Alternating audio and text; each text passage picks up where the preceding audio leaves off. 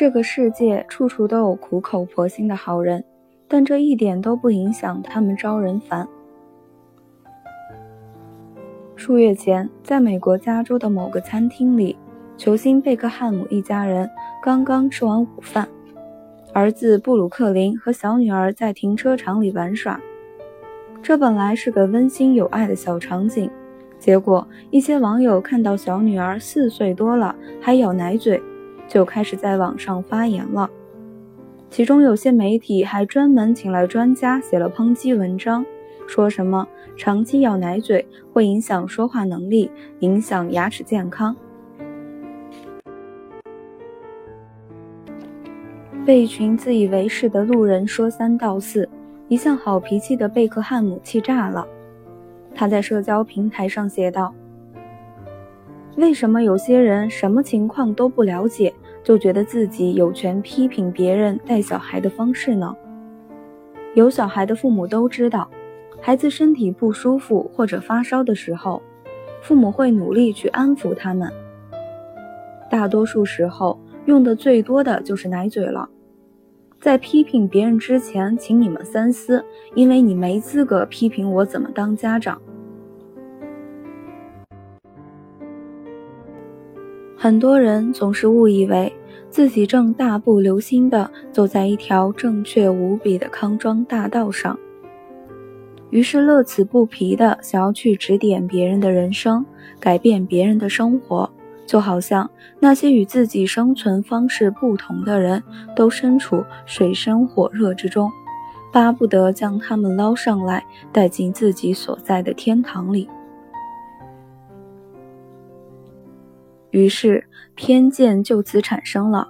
别人没车没房，他就说因为别人穷；别人作息规律，生活简单，他就说别人单调乏味，毫无情趣。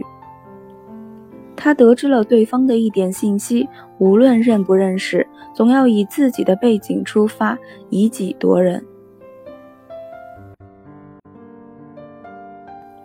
别人穿着简朴就是太 low，点外卖就是活得不精致，没住在别墅里就是蜗居，没开大马力的汽车就是穷酸。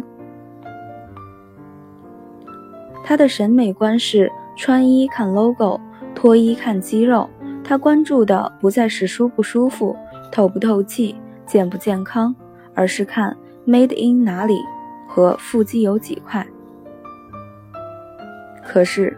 别人是在异域探险，他是窝在家里看影碟，怎么好意思拿他的懒人沙发去笑话别人的藤萝长椅？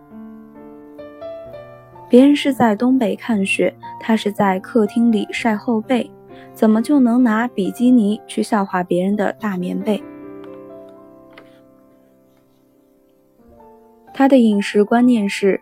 吃喝要精益求精，只有饭桶之辈才会胡吃海喝。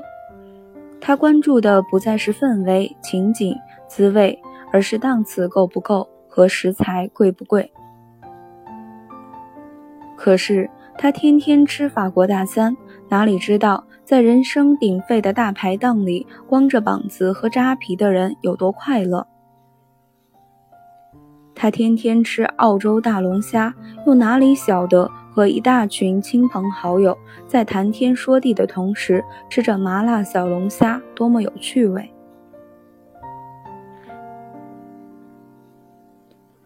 这人世间的善与恶、爱与恨，原因往往是盘根错节，很难一眼望穿的。所以，离这样的人远一点。如果避之不及，那就对这样的指指点点装聋作哑吧。不知道你怎么想，反正我生平最大的心愿是，那些我真心讨厌的人，千万不要做什么对我好的事，这样我就可以一直放心的讨厌下去了。